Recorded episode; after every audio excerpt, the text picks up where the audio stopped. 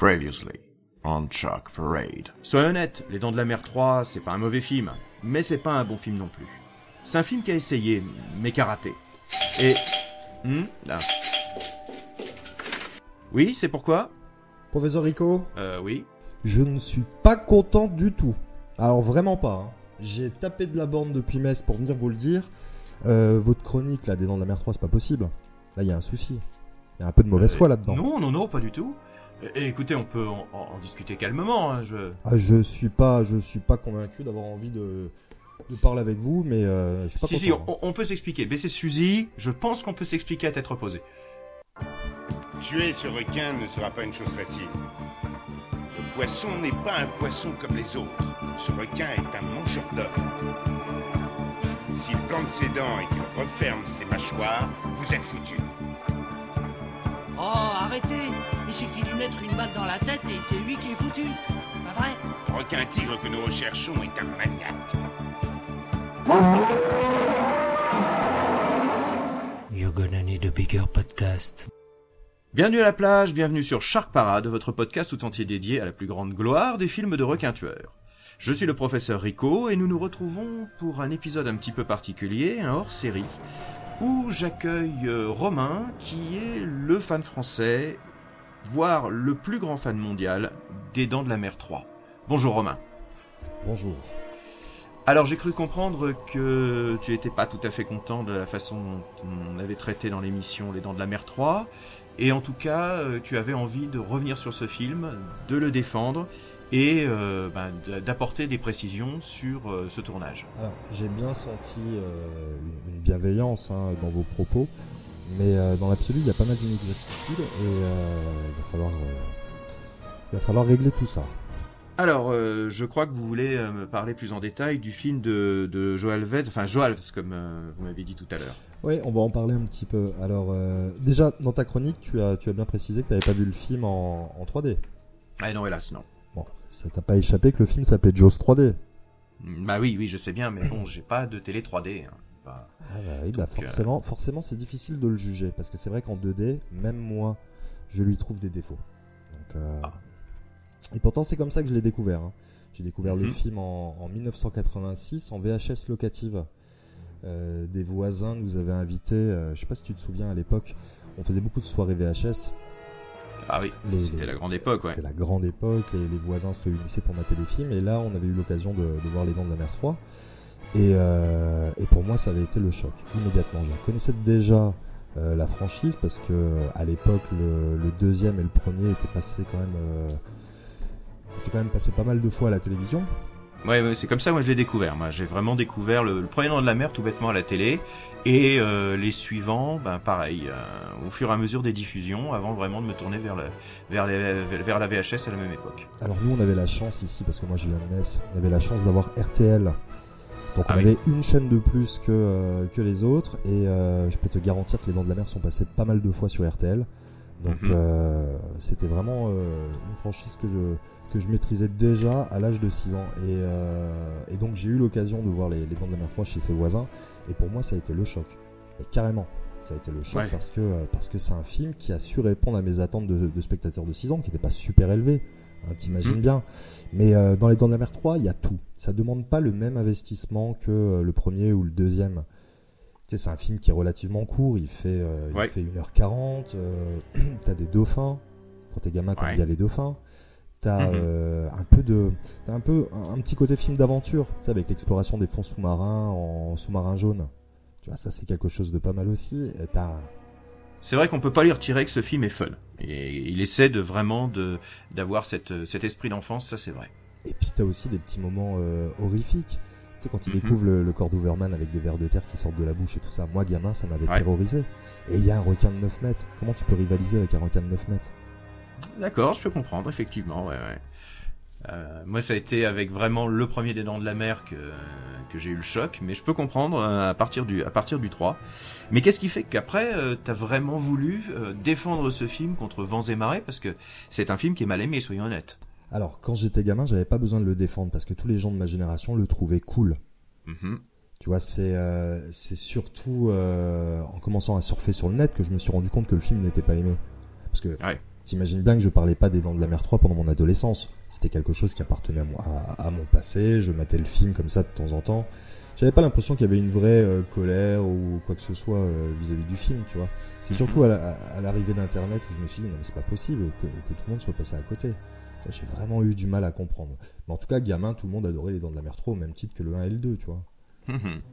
Et, euh, et, et le truc pour moi qui était vraiment super important quand j'étais euh, quand j'étais gamin, c'était euh, c'était de le voir en 3D. Ça faisait partie de, de mes rêves ultimes. Je me souviens d'une une review dans enfin d'une critique dans le Téléstar parce qu'à l'époque mes parents ils achetaient Téléstar où ils parlaient des Dents de la Mer 3 et euh, que les effets spéciaux étaient ratés parce que le film avait été euh, originellement tourné en, en 3D.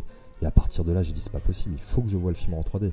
Et ça a mis vraiment, euh, ça a mis presque presque 20 ans, ouais, que pour pouvoir le, le découvrir en 3D. Ouais, parce que c'est vrai qu'il euh, a fallu attendre longtemps, en tout cas en France, pour pouvoir euh, le voir en 3D au-delà de sa diffusion euh, sur le moment au cinéma, quoi. Euh, c'est, il y a eu des séances spéciales qui ont été mises en place. Alors il y a eu une séance, il y a eu une séance cinéma en 2009, en décembre 2009 à la Cinémathèque, dans le cadre d'une Mhm. rétrospective 3D.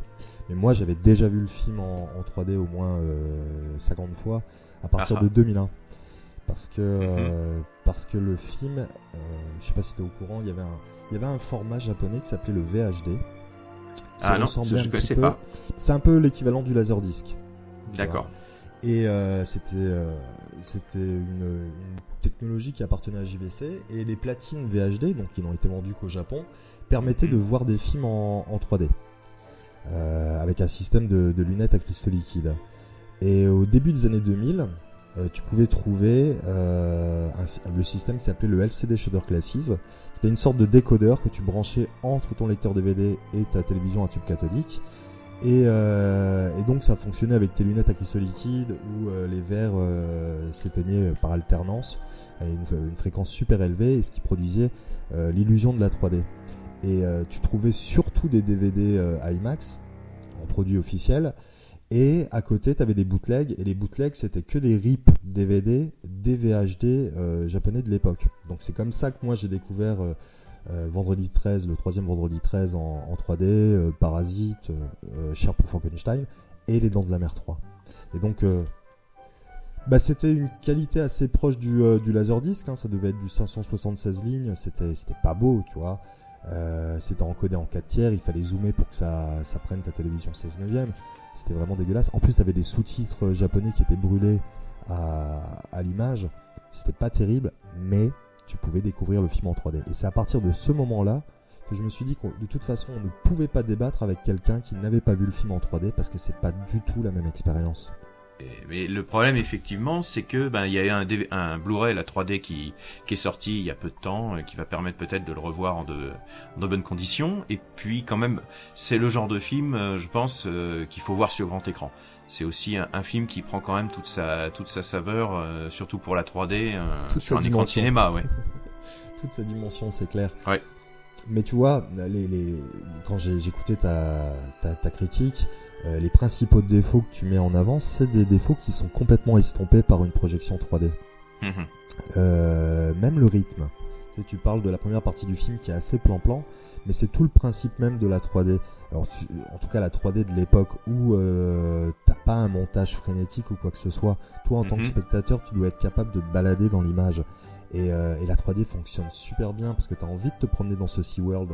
T'as envie Ouais. de, de faire la connaissance des personnages et tout. Même, tu vois, le, les plans ont une tendance à s'éterniser dans le film. La Mhm. tête sur le mérou, t'as quand même vachement de mal à comprendre pourquoi elle tourne pendant une quarantaine de secondes. Ouais, tu devines quand même que c'est l'effet 3D qui veut ça et que ça devait être impressionnant quand tu le vois dans les dans les bonnes conditions, ouais. Ouais, mais en 2D, tu regardes ta montre. Ouais. Tu vois, au bout d'un moment, Je reconnais. plus. Je reconnais. Donc, euh, donc là déjà, le, le rythme du film il change vachement euh, en 3D.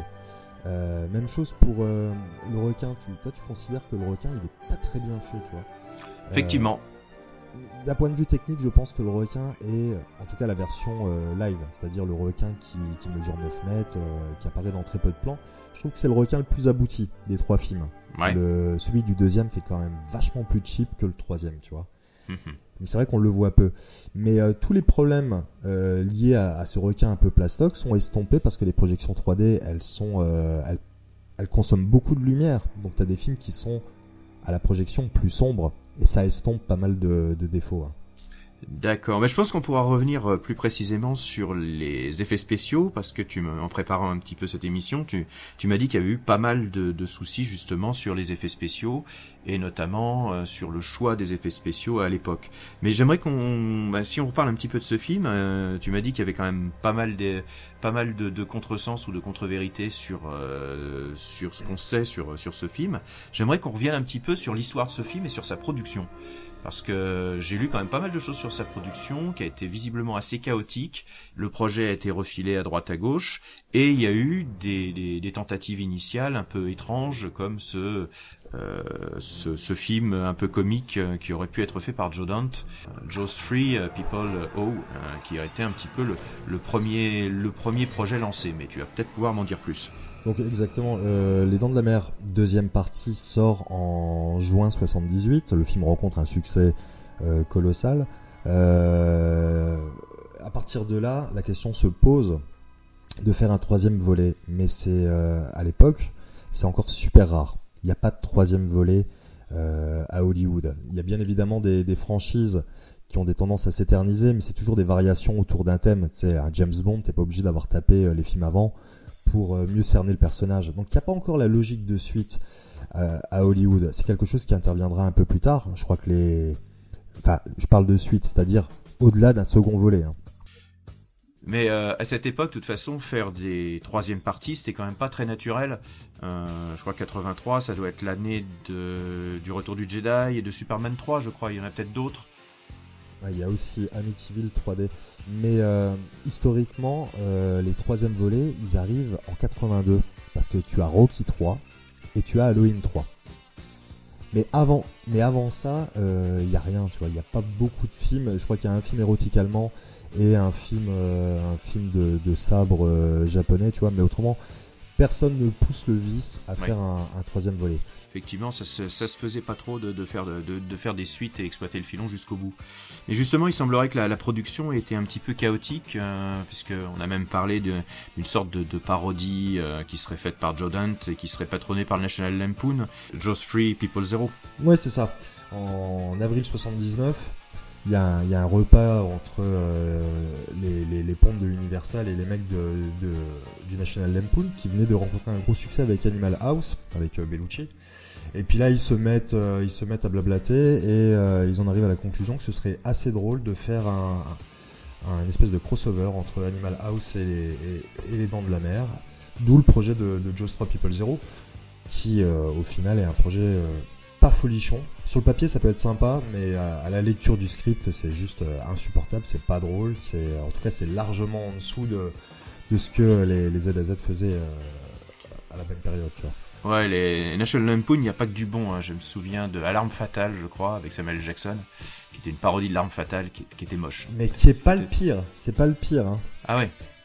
Euh, moi j'ai vu des, des autres produits labellisés National Lampoon qui ont été produits euh, dans les années 80, enfin à la fin 90, mais même encore maintenant. Hein. Et là Ouais. c'est vraiment euh, ça, ça, ça place sur, sur ton site. Hein. D'accord. Bon, de toute façon, ça pourra jamais être euh, du même niveau qu'un Spartatouille ou qu'un Epic Movie, là, tous ces, Ouais. tous ces trucs qui sont basés uniquement sur les bandes annonces qu'on a à l'heure actuelle, quoi. J'ai de la sympathie Oh. pour Spartatouille. T'es bien le seul. Je commence à comprendre pourquoi t'aimes ce genre de film comme Les Dents de la Mer 3 finalement. Non, non, non, les, non, non, mais T'aimes les canards boiteux, Ouais, t'aimes les, les mal aimés. Ouais, j'ai de la sympathie, ouais. T'es un tendre. Euh, projet autour du, du National Lampoon, ça se fait pas et euh, donc le, le projet va se balader de producteur en producteur. Bah, le, le projet avait été quand même assez loin parce que on avait euh, engagé Joe Dante, euh, il y avait plusieurs versions du script, des acteurs qui avaient déjà été euh, mis sous contrat. euh, on avait même fait des dessins préparatoires, donc ça avait été quand même assez loin. Et puis finalement, finalement sous l'influence, alors on dit hein, sous l'influence de Spielberg, qui souhaitait pas voir euh, son travail moqué de cette façon-là. le projet est tombé définitivement à l'eau et, euh, et il restera donc on parlera plus des Dents de la Mer 3, d'un potentiel de la Mer 3 jusqu'à octobre 1980 où un producteur de télévision, un producteur de télévision assez cheap parce que jusqu'à présent euh, il est surtout connu pour euh, euh, Incroyable mais vrai, enfin la version américaine de Incroyable mais vrai, et puis pour Ah oui, le truc avec Jacques Martin, ouais. voilà, exactement. Et, et lui, donc, en octobre 80, Alan Lensburg obtient les droits pour faire un troisième Dent de la Mer à destination de la télévision. Il veut en faire un téléfilm avec une exploitation sale pour euh, le reste du monde, en Europe. Ça se faisait, hein, je sais pas si tu te souviens, mais Duel par exemple, c'est à la base un téléfilm Ouais, qui a été Ouais, exploité. c'est un film de télé, ouais. Voilà, qui a été exploité chez nous euh, en salle. Il y en a Ouais, d'autres. ils hein. avaient fait, ils avaient fait aussi pas mal de tentatives pour faire des des films de super-héros pour la télé qui parfois étaient des pilotes de, de séries télé. Enfin, je me souviens de Captain America avec Reb Brown. Ouais, Euh, je me souviens de Spider-Man euh, de Sinistre Mémoire. euh. On a eu des Hulk, on a eu des Oui. Hulk. euh, C'est le seul qui a abouti à une série télé d'ailleurs. ouais. On a eu ces choses-là. Et puis, bon, il y a des films de télévision qui ont eu une belle carrière au cinéma. Moi, j'aime bien euh, L'été de la peur avec Linda Ouais. Blair. C'est parce qu'il y a Linda Mhm. Blair. Ça se comprend. Voilà. Et donc, euh, voilà. Alors, Alan Lensburg, il a un petit peu d'expérience avec les films d'attaque animale, parce que ça fait euh, quelques années qu'il s'est entouré d'une équipe euh, avec un scénariste en particulier qui s'appelle Gerdon Trueblood. Et euh, ensemble, ils ont déjà fait euh, plusieurs films que tu as certainement déjà vus, comme euh, Tarantula, le cargo de la mort, Ouais, qui était pas terrible, faut bien l'avouer. qui était mou du genou. Très, très mou. Ah ouais, qui était mou Ouais. du genou. Il y avait The Savage Bees, un film avec des abeilles tueuses. Enfin, c'est c'est tout des, Que j'ai dû voir il y a très longtemps aussi. Ah, moi, c'est tout des cochonneries que j'ai vues sur RTL à l'époque et que je ne souhaite pas revoir.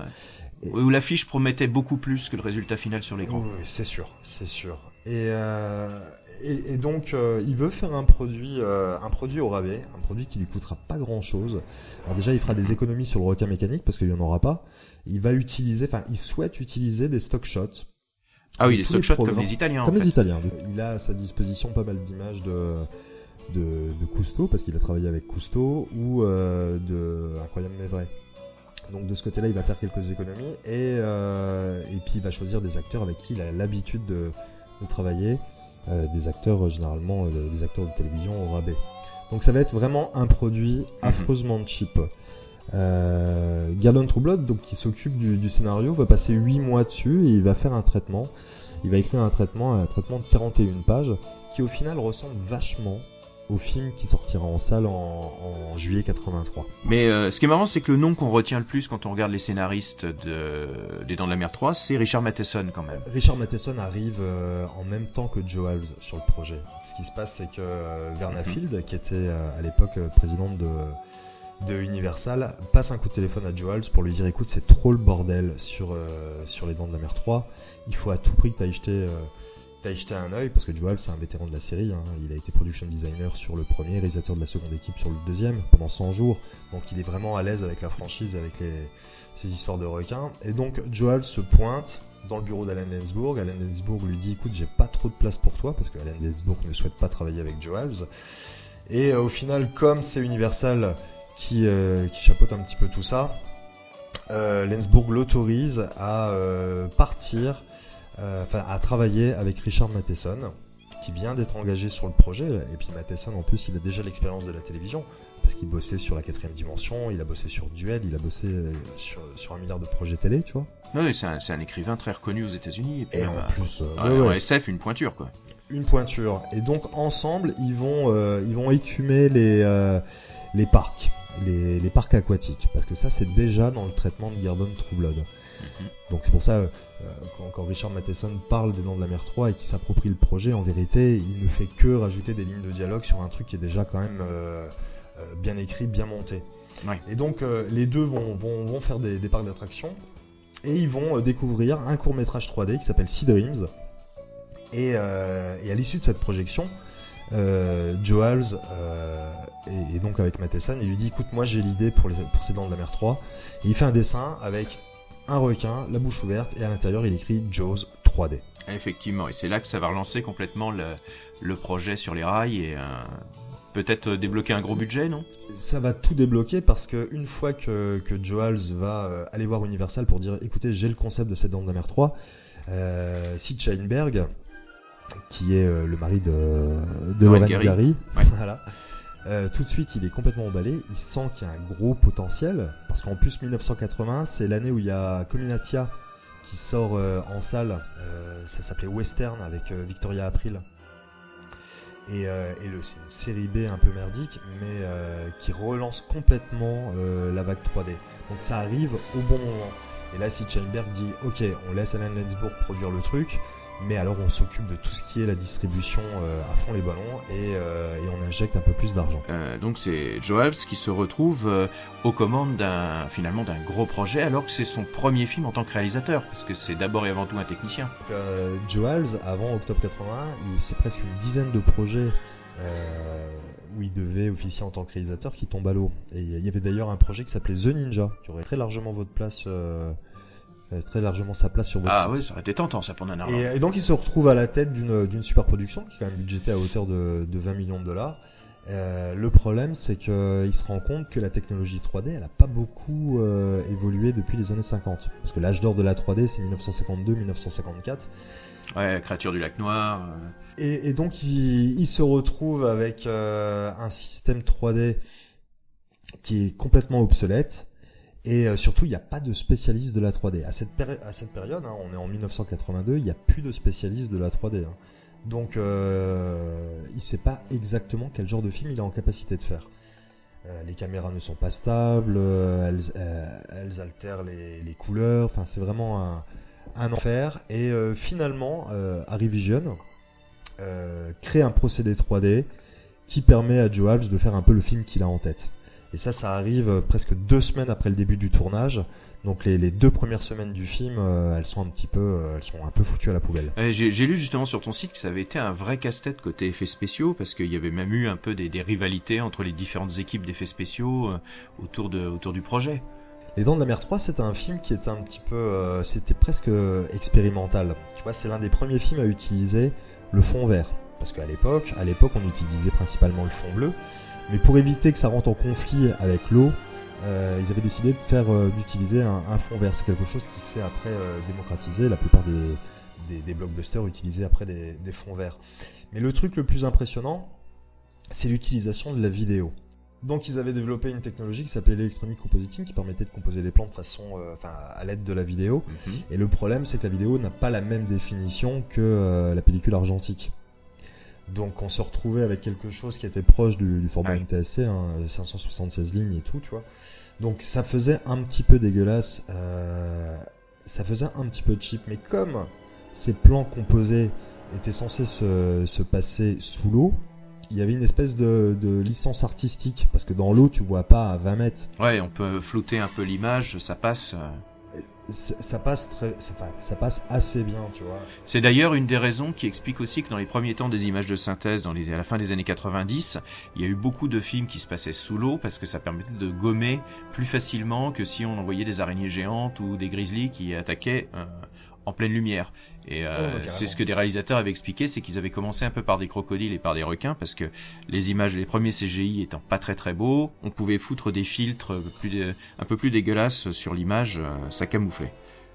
Bah là, en gros, euh, ils étaient partis sur euh, sur le concept là, tu vois. Ouais. Euh, des images sous-marines, bon, la définition elle est moindre, mais c'est le cas dans la vraie vie. Mhm. Donc euh, pour eux, ça allait. Et c'était tellement une avancée technologique parce qu'au final, ça ça annonce euh, le, le numérique, tu vois, complètement, que les les gens qui qui bossaient dans les effets spéciaux optiques ont commencé à s'inquiéter parce qu'ils allaient perdre euh, perdre leur boulot si la vidéo était en capacité de faire ce que eux euh, faisaient en laboratoire. C'est un gain de temps, c'est un gain d'argent et tout ça. Donc ils ont commencé à, à mal conseiller Alan Lensburg en lui disant écoute regarde le résultat est pas terrible euh, alors que la plupart du temps c'était des plans qui n'étaient pas encore finalisés. Et, euh, et Alan Lensburg a, a pris peur et a viré euh, plus d'une centaine de plans qui avaient été faits en électronique compositing. Il en reste trois dans le film. Euh, parce que le film devait être vraiment plus ambitieux visuellement, il devait vraiment y avoir une exploration des euh, de l'Undersea Kingdom. C'était très Mhm. très très généreux. Oui. Et euh, par exemple, ce qui reste un peu dans le dans le film en termes de plans euh, utilisant cette technique, ça serait plutôt lesquels? Alors c'est vraiment trois plans hyper légers. C'est euh, Ouais. les plans de Denis Quaid qui est en train de de, de souder une partie du euh, du complexe. C'est vraiment c'est vraiment très léger. Ah d'accord. Bah, effectivement, il reste pas grand chose, oui. Tout le reste c'est des plans qui ont été retravaillés en effets spéciaux optiques. C'est pour ça que ça se superpose hyper mal. C'est pour ça qu'il y a du matting autour euh, du Mhm. sous-marin. Et euh, moi j'ai eu l'occasion de, de voir des, des, des images en électronique compositing, c'est le jour et la nuit. À se demander pourquoi ils ont abandonné cette technique-là, parce que Mhm. franchement, c'est euh, c'est vachement plus crédible. tu sors moins du film. Voilà. Et, et donc Ouais. ça, bon, forcément, ça a tiré le film vers le bas. hein. Ça, c'est un petit peu dommage parce que ça devait être quand même une, une belle vitrine technologique à la base, hein, surtout que euh, Joe c'est quand même un, voilà, c'est un, un responsable d'effets Et, visuels. euh, non, mais lui, ça fait partie de ses grosses déceptions. Même les gens qui ont travaillé sur, euh, sur les effets spéciaux du film, moi j'ai eu l'occasion de parler avec pas mal de techniciens qui ont passé des heures et des heures sur des, des maquettes et des maquettes qui sont incroyables et au final il reste, il reste tellement peu. Euh, toi tu parles dans, dans ta chronique, tu parles de la pieuvre par exemple. Oui, on la voit quasiment pas. ouais. Tu la vois quasiment pas. Alors qu'il y avait un énorme travail qui était effectué sur cette pieuvre. Elle était incroyable. Vraiment incroyable. Mhm. et, euh, et au final, il reste plus rien. Donc, euh, c'est super triste parce que avoir rushé comme ça les effets spéciaux, ça, ça laisse des trucs. euh, tu, tu sais, ce plan où il y a une scène de panique, euh, où Mhm. le requin est supposé attaquer euh, le tunnel et finalement il y a que un, un green screen derrière. Ouais, ouais, j'avais mis l'extrait sonore dans le dans les dans l'émission justement. C'est incroyable qu'on ait laissé ce, tu vois. Ouais. Mais bon, c'est oui, c'est mais la partie technique c'est pas le, seul problème. Euh, Les, on va dire qu'il y a une, un problème de rythme aussi dans dans le film. euh, enfin, à mon sens. Le, le film a été sacrifié. À la base, c'est pas vraiment un film d'exploitation euh, juste fun. Euh, Joe avait vraiment la volonté de faire un film qui s'inscrit dans euh, dans la même logique que les deux premiers Dents de la Mer, un film qui prend son temps. Euh, il durait normalement 25 minutes de plus. Et euh, Alan Lensburg souhaitait organiser une séance quotidienne Mhm. supplémentaire. L'aspect mercantile toujours. Donc en réduisant le film, voilà, en taillant euh, 25 minutes, ça lui permettait de faire 5 séances par jour au lieu de 4. Donc il y a beaucoup de personnages qui sont passés à la trappe. Euh, Oui, Sean Brody notamment et, et sa copine, c'est on a l'impression qu'ils disparaissent littéralement du film. Il y avait, euh, il y avait une scène euh, dans, dans l'ambulance quand il raccompagne, quand John Pooch raccompagne Léa Thompson. Euh, il, y y a une scène dans dans l'ambulance qui est assez intéressante que tu retrouves dans, le- dans les différentes versions du script. Mhm. Euh, le, le trauma de, de John Pooch est plus appuyé dans, dans la version longue. Euh, c'est vraiment dommage que ces scènes aient été supprimées parce qu'elles permettent de d'éprouver un petit peu d'empathie pour pour les personnages et de ce côté-là le film est pas une vraie réussite. Ouais. C'est vrai. De ce qu'il en reste en tout cas.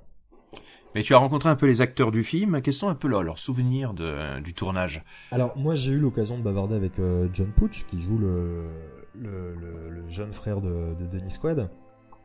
Euh, pour lui c'était vraiment un tournage exceptionnel. Il était jeune, il avait 23 ans, euh, il draguait sur euh, sur le sur le tournage. Tout le monde draguait énormément parce qu'il y avait, euh, comme il m'expliquait, il y avait de jolies skieuses nautiques qui sentaient le poisson parce que c'était parce que c'était leur boulot et tout ça. Et, euh, et lui a vraiment adoré. Il a passé énormément de temps avec tous ces gens. Ils ont fait euh, c'était vraiment une espèce de, vie de famille. C'était très fun.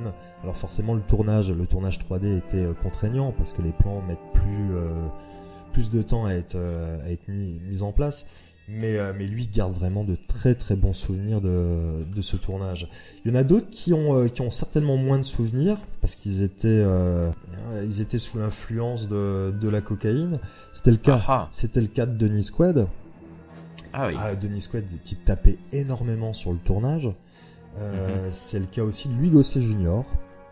qui- Ah oui, ah on bah, Louis, pas dit. ah bah, Louis Gosset Jr. avait des vrais problèmes avec euh, avec la cocaïne. Euh, au mois de novembre, le tournage s'est même arrêté parce qu'il a ressenti des douleurs euh, à la poitrine. Alors, D'accord. dans la presse locale, on parle de douleur à l'estomac, mais euh, il n'en est rien.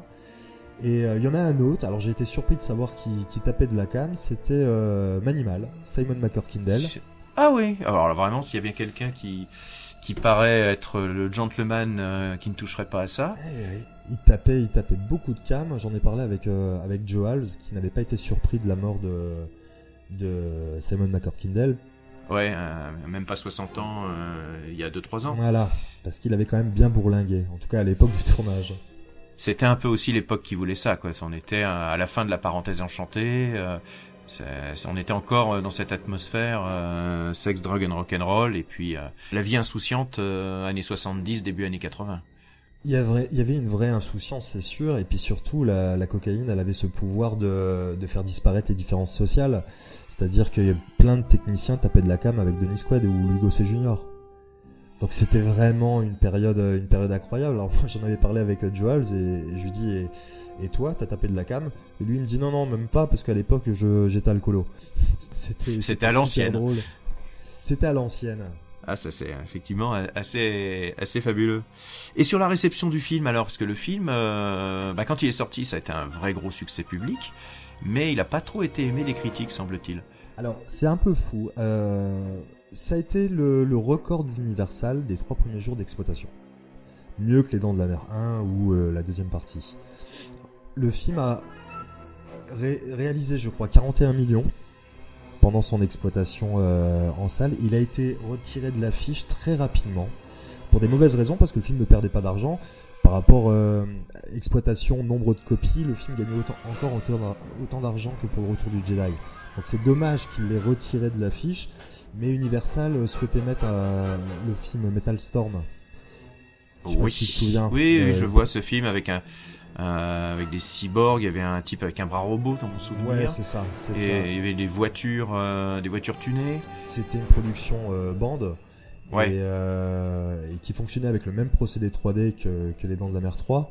Et comme il y avait un système de location d'équipements 3D, euh, Universal souhaitait virer les dents de la mer 3 pour profiter toujours de l'engouement 3D en proposant une nouveauté et ne perdant pour ne pas perdre d'argent et compagnie. Mhm. Il y avait une sorte de magouille qui, qui, a, qui a fait en sorte que les dents de la mer 3 soient, soient retirées de l'affiche trop rapidement, tu vois. c'est vraiment le, film qui a pas eu de chance quand même. Il n'a pas eu de chance. Au final, il a, il a remporté euh, dans le monde près de, de 100 millions de, de dollars, euh, mhm. ce qui est quand même ah, c'est pas négligeable. C'est loin d'être négligeable. Et au niveau des critiques, ça a été assez divisé parce que tout dépendait de des conditions de projection. Il y a des gens qui, euh, qui avaient trouvé ça insupportable parce que la 3D était très mal réglée et qui n'y voyaient rien, et d'autres ont trouvé que c'était une expérience incroyable.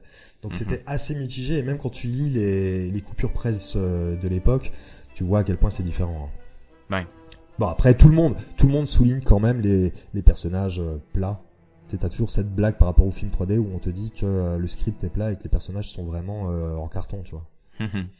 ouais, c'est peut-être un des gros reproches qu'on peut faire au film, c'est qu'il n'a pas eu le temps, probablement avec toutes ses coupes, d'approfondir davantage les personnages. Et euh, même par exemple, j'ai trouvé à titre personnel que le personnage de Calvin Bouchard, interprété par Lugo Gossett Jr., il est sous-exploité parce qu'on a vraiment l'impression qu'il est juste là pour donner quelques ordres et on aimerait le voir plus à l'écran en tout cas il reste peut-être pas grand chose de son personnage, mais son personnage, euh, contrairement au, au, maire dans euh, les deux premiers euh, Jaws, euh, celui-ci évolue. Parce qu'à la fin, il se transforme quand même dans une sorte euh, de héros, il, il, reconnaît ses torts et tout, et je trouve que il y a une petite évolution quand même dans le personnage. C'est vrai. Puis je le trouve drôle, je le trouve, je le trouve coloré.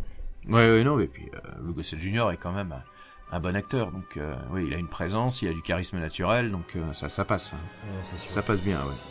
J'aime bien, euh, je trouve que le casting est quand même vraiment bien, tu vois. Je sais que t'aimes pas trop Denis Quaid dedans qui. c'est pas que j'aime pas trop Denis Quaid, c'est que je trouve qu'il en fait trop. Mais maintenant que tu me dis qu'il était sous coke, euh, oui, je, je, commence à comprendre. Oui, son jeu qui est vraiment survolté, euh, qui fait vraiment le, le, jeune premier un peu un peu classique. Mais, non, j'ai pas. Ouais. Il, il, a apporté des choses au personnage. Par exemple, tu sais la consommation de tabac, c'est quelque chose qui, qui n'existe pas dans les différentes versions du script. Mm-hmm. Et euh, dans le film, tu le vois, il clope dans chaque scène.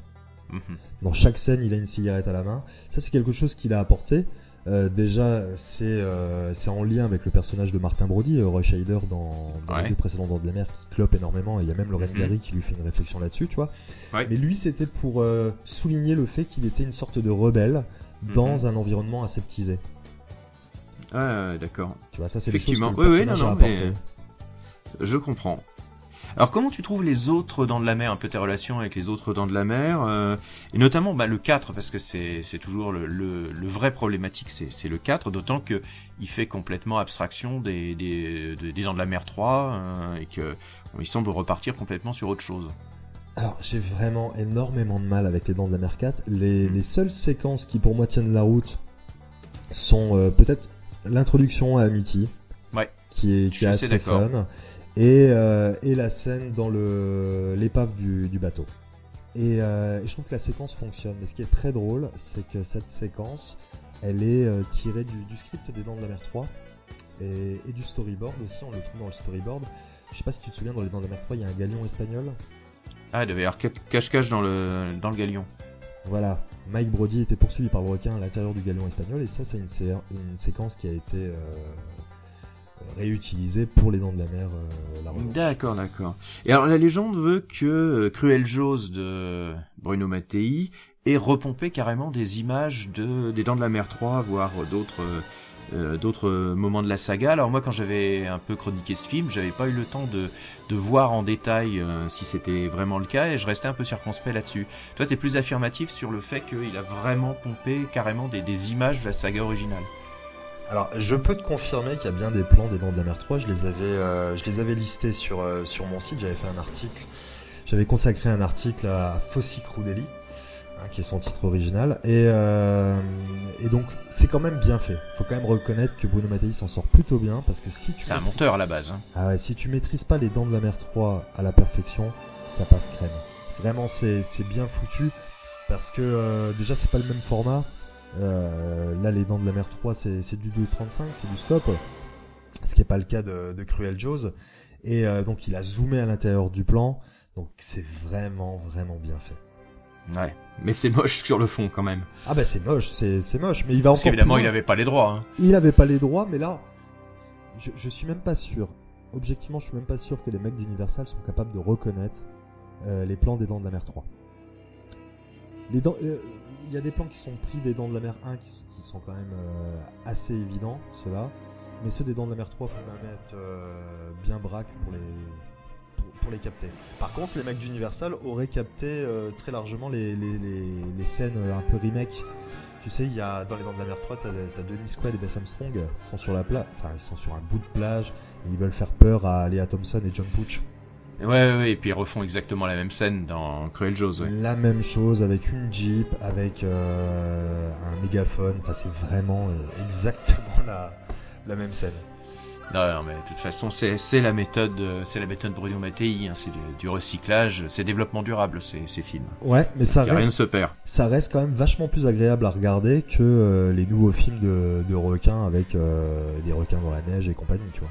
Ah oui, oui. Bah là, c'est aussi parce qu'il y a cette patine, euh, cette patine du temps, je pense, qui fait qu'on a une tendresse quand même pour ces films. Euh, euh, Il y a, il y a ce, ce côté quand même, c'était fait pour le cinéma. Ouais. Et euh, je pense qu'il y a une ampleur qu'on n'a pas dans les dans les directs ou DVD actuels. euh, Ça, ça c'est, très vrai.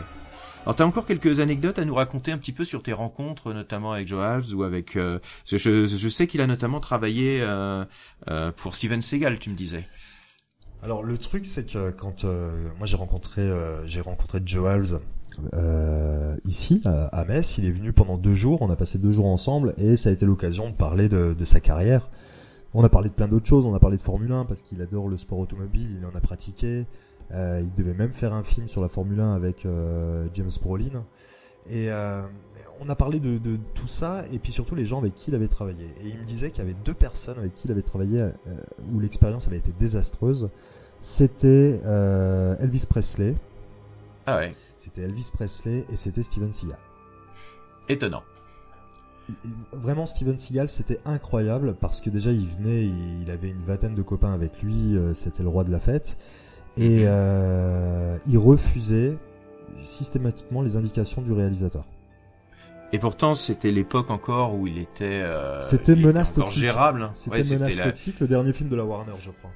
fin des années 90, début 2000. euh, C'était pas encore les directs ou DVD directement tournés en Bulgarie. Quoi. Ouais, bah je, je crois que c'est son dernier film Warner, donc euh, Ouais. et qui est bien, hein, moi j'adore. hein. C'était euh, Fire. Down Below, le titre original. Je crois que c'est un. Ouais, il y avait encore du budget, il y avait encore de. Ça, ça restait encore un film de cinéma. Quoi. Ouais, et euh, Joe devenait fou parce que dans le film, je sais pas si tu te souviens, c'est un agent de la CIA euh, qui Ouais. infiltre une communauté. Mhm. Et- Un petit village euh, américain, ouais. Voilà, et c'est Steven Seagal qui avait choisi ses vêtements et il se promène avec ses Ah, espèces de robes, tu vois. Oui, les trucs à franges. euh, Et Joe Halves disait mais c'est pas possible, comment tu veux passer inaperçu avec un look comme ça? Mhm. Et Steven Seagal avait dit non non mais moi je suis habillé comme ça donc je veux que mon personnage soit habillé comme ça. Ouais. C'est, il paraît que c'était insupportable. hein.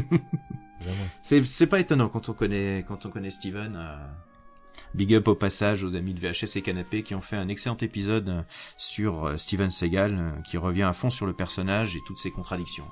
Mais, mais c'était agréable en tout cas de parler de Steven Seagal parce que moi j'adore Steven Seagal. Euh, ce qui était plus fou encore, c'est quand euh, parle de, de Steven et George, donc de Spielberg et Lucas, parce qu'il les, co- il les connaît. C'est ça qui est trop fou. Oui. Pour moi, c'est c'est tellement incroyable que des gens puissent être en contact. tu sais, moi je suis un gamin, donc euh, Ah oui, oui, oui, ça se comprend. quand on te dit euh, oui, euh, George est venu sur le tournage de Rencontre du troisième type, et... George Lucas Non mais c'est trop fou, tu vois. Et, euh, et donc on a parlé de choses comme ça, on a parlé de, de Spielberg, du rapport de Spielberg avec les Dents de la Mer 3, parce que je voulais savoir si Spielberg lui avait dit un petit mot sur les Dents de la Mer 3. Mhm. Et la seule chose que Spielberg lui a dit, c'est euh, pourquoi t'as pas embauché ma femme? Parce que sa femme, euh, Kate Kate Capshaw, ouais, elle avait euh, passé une audition pour les Dents de la Mer 3. Mhm. Et euh, Joe ne l'avait pas pris, mais à l'époque, elle n'était pas la femme de, de Spielberg. Peut-être pour Eh ça ouais, qu'ils ouais. se parlent plus. Je sais pas. Ah.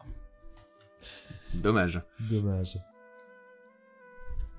Bah, en tout cas, c'était quand même bien passionnant tout ce que tu nous as raconté sur Jaws 3. Alors ça va pas me faire changer ma note parce qu'en tant que professeur, une fois que j'ai mis ma note, je peux décemment pas la changer. Hein, c'est, c'est assez terrible. Non mais Peut-être attends, que attends. si, j'ai l'occasion, si j'ai l'occasion de voir le film en 3D, je referai peut-être une, euh, à dire un- une une émission où- où je reviendrai peut-être euh, dessus. Alors écoute, c'est simple, Mais- c'est, simple, Rico. Je t'invite, Ouais. je t'invite à Metz. Mhm. À Ah, ça va faire quand même une petite trotte, hein, parce que Grenoble-Metz, ça fait quand même arrête, tu une montes, petite sur, trotte. tu montes sur Paris à tes soirées non-Arlande. C'est vrai. À une heure et demie, C'est vrai, c'est TGV, tu viens à Metz, je te fais une projection des Dents de la Mer 3 en 3D Ouais. et je te fais visiter mon musée. Ah, c'est tentant. C'est vraiment tentant. Parce que n'oublie jamais que je suis le plus gros collectionneur des Dents de la Mer 3 au monde. Ouais, ouais, ben on- je, je vois un petit peu toutes les, les merveilles que tu as trouvées sur ton sur ton site. Vraiment des, des affiches rares, des des des comment dirais-je des, ban- des des bandes originales japonaises. euh, J'ai tout, j'ai tout, et euh, même si t'aimes pas le film, tu seras obligé de, de, de tomber amoureux. Ce qui m'a surpris, c'est que vraiment quand j'ai un peu fait des recherches sur le euh, pour préparer pour préparer l'émission, j'étais sur des sites américains et tu étais à chaque fois la base de référence, même pour des, des critiques américains. Et c'était toujours le, le Crazy Frenchman qui euh, qui avait fait un, un site complet euh, sur euh, sur Joe's 3D qui était la base de données la plus la plus complète sur le film. C'était vraiment admirable. Tu sais, il y a un truc qui est très drôle, c'est que euh, Joe Halves lui-même me demande de temps en temps des informations sur son film. tu sais, Ah, il c'est- me demande, il me demande, il me demande par exemple, euh, est-ce que ces storyboards sont de mon film ou pas? Tu vois, Mhm. des trucs comme ça, et euh, je, je dois identifier ou authentifier des pièces pour euh, pour dire si elles appartiennent au tournage des Dents de la Mer 3. C'est c'est c'est un truc incroyable. Ah oui, effectivement, ouais. Je suis ultra légitime. Ah mais euh, rien à dire. D'autant que tu es quand même, euh, bah, tu, tu es dans le dans le cinéma et dans le Grand Est, on te connaît bien pour les Nuits de la Scala à Thionville. Euh, tu peux un petit peu nous parler de ce, ce rendez-vous, euh, ce rendez-vous mensuel pour les amateurs de bis et de cinéma de bon goût? Alors, les, les Nubis, c'est euh, c'est un rendez-vous donc mensuel depuis novembre 2012. C'est un double programme de, de cinéma de genre. Traditionnellement, on passe quand même quasiment que, que du film d'horreur, Mm. mais euh, de temps en temps, ça nous arrive de passer un film de ninja. C'est déjà arrivé par le passé, et, euh, et on a su fédérer euh, dans, dans, cet- dans cet événement-là un, un noyau dur de, de, de fans de cinéma de genre qui viennent systématiquement, et, euh, et puis il y en a certains qui ont eu euh, euh, qui ont désormais une petite carrière hein, euh, dans le milieu de l'édition euh, musicale. On a par exemple Omega Productions par Euh, exemple. Lucas euh, est un petit peu avec nous ce... aujourd'hui. Il pourrait peut-être un petit peu présenter aussi ses projets autour de la réédition de de, de bandes originales de films euh, de films d'horreur fantastiques, enfin de films d'horreur français euh, particulièrement rares. Ah, il se pourrait même qu'il vous donne un scoop. Ah ah Ah oui, il va le faire de toute façon. Je- Ah ben. il, ah, il va le faire. Il va le faire. Il va le faire, allez. Il va le faire. C'est parti pour le scoop. Allez. Bah, présente-toi déjà Lucas et puis euh, présente-nous un petit peu ton, ton label parce que c'est c'est vraiment des, des passionnés qui font euh, un travail, euh, un travail d'historien, un travail d'archiviste. Bah, là actuellement, euh, donc il y a eu cinq productions qui sont qui sont sorties en l'espace d'un an et demi. Donc depuis juin 2017, donc on a commencé avec le lac des morts vivants, Mhm, grand quelque film. chose d'assez quand même, voilà, quelque chose d'assez particulier dans le sens où c'est quand même l'emblème euh, du cinéma, euh, du cinéma franchouillard. Oui, Eurociné. Exactement, Eurociné en tête. hein. Ensuite, il y a eu La Revanche des Morts Vivantes, euh, donc euh, de Pierre Reynard. Un Film fi- mésestimé, mais que j'ai chroniqué sur Nanarland. il a, il a un certain charme. On peut, on peut ne pas Ouais. aimer tout, mais il a un certain charme. Et euh, on salue d'ailleurs le, le, le travail du chat qui fume, qui est en train de, de recréer, voilà, de, de le recréer un petit peu euh, et le sortir euh, des sables.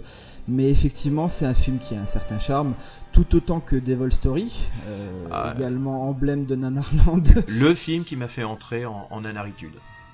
Voilà, C'est- là on- sur les trois films, les trois productions qu'on a sorties, Mhm. on a tapé sur les trois gros, euh, les trois grosses productions nanardes entre guillemets euh, que la France a, a mis au jour. Ensuite, il y a eu Ogroff et Trépanator. Norbert Moutier. euh, voilà, ce, ce sacré Norbert. Ça. Et der- dernièrement, le 7 janvier, il y a eu euh, donc euh, la fiancée de Dracula en double programme avec La Mort Vivante, cette fois-ci du Jean Rollin. Eh oui, entre ici, Jean Rollin. Et oui, on n'est plus vraiment dans le cinéma de nanar, euh, Non. mais on est dans un cinéma de genre bien français en tout cas. Mhm. Et effectivement, là, euh, comme Romain l'a suggéré tout à l'heure, il y a peut-être un scoop. euh, Ah, ah. ah, il faut le donner, il faut le donner. Allez, allez, allez, tu nous fais rêver là. De toute façon, l'information va sortir officiellement le 13 février. Donc, euh, Omega Productions a la chance euh, de travailler en collaboration avec Pascal Logier. Mhm. Et ce sont les bandes originales de Martyr et de Ghostland qui sortiront euh, le 24 avril. Ah là, on n'est plus du tout dans le nanar là. On n'est plus du tout dans le nanar, on est dans le vrai cinéma de genre français euh, issu de la nouvelle vague euh, depuis Haute Tension en 2004. Ouais. C'est vraiment une chance, mais une volonté euh, de proposer divers courants, à la fois le courant euh, vintage entre guillemets, donc les années 70-80, pas forcément à l'avantage de la France, Oh. mais il fallait, oh, ça dépend. hein. Mais euh, il fallait effectivement au moins proposer euh, le cinéma euh, moderne euh, parce qu'il y, y a vraiment de belles pépites. euh, c'est d'une manière internationale, c'est aussi connu que même voire plus connu que du Jean Rollin ou du jazz franco. Donc euh, c'est tout autant légitime à sortir un panorama qui soit assez large. Bientôt de toute façon il va y avoir le, le cinéma érotique. Mais voilà, en tout cas de Pascal Logier, ça devrait faire plaisir au plus grand nombre et et peut-être euh, peut-être diverses choses par la suite. Je mettrai les liens en recommandation à la fois de, bah, à la fois d'Omega Records, euh, des, des Nuits de la Scala, parce que c'est, c'est quand même des choses à voir. D'ailleurs, euh, sur les, les Nuits de la Scala, vous sortez un artbook des plus belles affiches de la, des nuits, parce que c'est Grégory Le, je crois, qui, qui est votre euh, affichiste attitré, qui fait de, de magnifiques posters pour, pour promouvoir ces soirées. Ouais, Grégory, euh, Grégory avait travaillé sur les, les storyboards et les dessins préparatoires de Aux yeux des vivants, qui est un film de Julien Maury et Alexandre. Bustillo. D'accord Et euh, on avait fait une, une projection de, de Aux yeux des vivants en compagnie de l'équipe du film. Et je m'étais rendu compte qu'il y avait un, un local dans l'équipe qui était Grégory Lay. Donc Mhm. Grégory Lay, on l'a invité, il nous a pas coûté cher en défraiement. Et, euh, et il est tombé tout de suite amoureux du, euh, du Spirit of Nulis. Et euh, il s'est proposé pour nous faire des affiches de double programme. Donc euh, ça nous coûte pas un rond et, euh, et puis ça nous aide quand même à promotionner l'événement. Et puis lui ça l'éclate parce que là par exemple il est en train de travailler sur l'affiche de l'Exorcist 4 et Toxic Avenger. Et euh, réunir les deux films sur une seule affiche, c'est quand même bien... C'est conceptuel, c'est bien fun. Le résultat sera super drôle. Ah mon seul regret quand je fais les, ag- les agendas sur Nanarland, c'est justement que les, les affiches sont pas prêtes parce que je fais les agendas en début de mois et comme vos séances sont plutôt en fin de mois, euh, les, affiches, euh, je peux peux pas les mettre. Mais quand je les vois après coup, c'est vrai que euh, il y, a, vraiment des trouvailles, il y a vraiment un sens artistique qui rend justice aux films qui sont présentés. Ah bah rien que pour toi, de toute façon, je vais demander à Greg de se dépêcher maintenant. Ah, Il faut oui, qu'elle il ah, faut qu'elle bâcler. soit prête plus tôt. Ah, il faut qu'elle soit prête Un plus mois à tôt. l'avance, ça va être difficile quand même. En Ça tout cas, on est- on est heureux d'avoir réussi à, à les compiler dans un, dans un ouvrage de, de 96 pages qui, qui est sorti, qui a été imprimé et tout ça. Et euh, à chaque fois, c'est il y a l'affiche et à côté il y a une petite, un petit texte un Mm. échange entre Greg et moi où on parle de, de, de son dessin, de la programmation, de, de l'ambiance de la soirée, puis ça nous permet de, de faire pas mal de digressions. Et, euh, et voilà. Eh ben en tout cas, euh, je vous remercie tous les deux, euh, ben, Romain pour nous avoir vraiment présenté euh, les Dents de la Mer 3 et de l'avoir euh, réhabilité, parce que c'est vrai que j'ai peut-être été un petit peu dur, mais euh, voilà, on, Non, sent, mais on non, sent la passion. T'avais été bienveillant parce que t'as quand même mis en avant la musique. Oui, ah, elle est belle, elle est très très belle. Euh, D'ailleurs, je la mettrai en fond, je la mettrai en fond de notre entretien euh, pour faire une petite, euh, un, un petit soutien musical, parce que elle vaut vraiment le coup. Ouais. Non, non, franchement, t'as été gentil. Mais c'est le genre de film, de toute façon, même euh, vu, vu ce qu'on voit, et là je me suis fait les déjà les l'un des deux films que de la prochaine émission, et on ne peut avoir que de la sympathie pour ce genre de film quand on voit les merdes qu'on voit de temps en temps euh, sur des productions beaucoup plus modernes. Franchement. C'est quoi les deux prochains? C'est quoi les deux prochains? Alors, c'est Spring Break Shark Attack, une euh, mer de Oh, mauve de l'horreur. 2005 qui est un cauchemar parce qu'il se passe rien. Ouais, je l'ai vu, ouais. Et euh, Shark de Samuel Fuller, qui est un film d'aventure euh, avec Burt Reynolds de 1969, qui a pas mal de charme euh, lui aussi parce que c'est vraiment le, film des années 60. Bon, même si c'est quand même pas le meilleur Samuel Fuller, ça, a du charme. Ça, mais là aussi, c'est la patine du temps qui fait beaucoup. Est-ce qu'il y aurait des, que tu aurais des, films de requins, soit qu'on a déjà traités ou, qu'on n'a pas encore traités, à, à nous conseiller hein, en dehors de, de Jaws 3 Là, là, à chaque fois que tu fais tes émissions sur les requins, j'essaie, euh, j'essaie dans la foulée de me retaper les films. Je suis un gros consommateur de films de requins, même si je déteste ça. La plupart du temps, je, je me fais chier comme un rat mort, c'est, c'est l'horreur. Euh, c'est marrant comme c'est pathologique ce genre de truc. hein. On sait que ça va être nul et on, on y retourne à chaque fois. Quoi. Ah oui, on espère que la magie va opérer, c'est tout. Ouais. Et euh, j'aime, j'aime La mort au large de Castellari.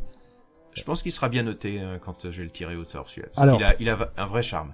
Par contre, euh, dans ton article, ne dis surtout pas ce qu'on lit partout, euh, partout ailleurs, comme quoi c'est le film qui a lancé le projet des Dents de la Mer 3, parce que c'est faux. Ah. hein. C'est tout simplement D'accord. faux. Euh, D'accord, d'accord. Rien du tout. Hein. Ok. Parce que j'avais posé la question et personne, ou, que ce soit Carl Gottlieb ou Joels, personne ne connaissait l'existence de la mort au large. D'accord. Donc que les choses Ok, ok. Mais La mort au large fait partie de ceux que j'aime et euh, j'aime énormément Open Water. Open Water, euh, je l'ai pas encore tiré. Je pense que ça va être. Est-ce que c'est celui qui va passer devant Peur Bleu Je Je ne sais pas encore. J'aime pas beaucoup Peur Bleu. Ah, moi j'adore Peur Bleu, mais euh, voilà, c'est. J'ai vraiment, mais là aussi c'est parce que je l'ai vu au bon moment, que je l'ai vu au découvert au cinéma et que j'étais à fond sur ce film. Je pense qu'il est un peu surnoté hein, par rapport à peut-être par rapport aux autres, mais Je sais que Open Water ne fait pas l'unanimité, mais moi c'est Ouais. celui qui me fait le plus peur. Euh, J'ai j'ai vraiment euh, l'impression de, la- de la vivre cette petite histoire de, de 1h20. Donc euh, ouais, Open Water est peut-être mon film de requin préféré à l'exception des trois premiers dents de la mer. d'accord. Mais par eh ben, contre- c'est bon à savoir. Oui, Mais par contre, j'adore Barracuda. oui, mais Barracuda, je l'ai revu il y a deux semaines au Festival des Maudits Films euh, à Grenoble, et euh, il a, il a énormément de charme. Et par contre, une VF absolument, euh, absolument Oh là, nanardesque. le flic, le flic avec sa voix, elle est incroyable. Ouais. sa voix. Elle est incroyable, ouais. Mais ça a été un, un- un bon succès quand il est passé au Festival des Maudits Films à Grenoble Barracuda, il y a quelques temps. Barracuda, un film choc. Bon, en tout cas, merci beaucoup. C'est moi qui te remercie. Et puis, euh, on se retrouve euh, dans 15 jours pour reprendre le cours normal de, de nos émissions. En attendant, vous pouvez retourner vous baigner.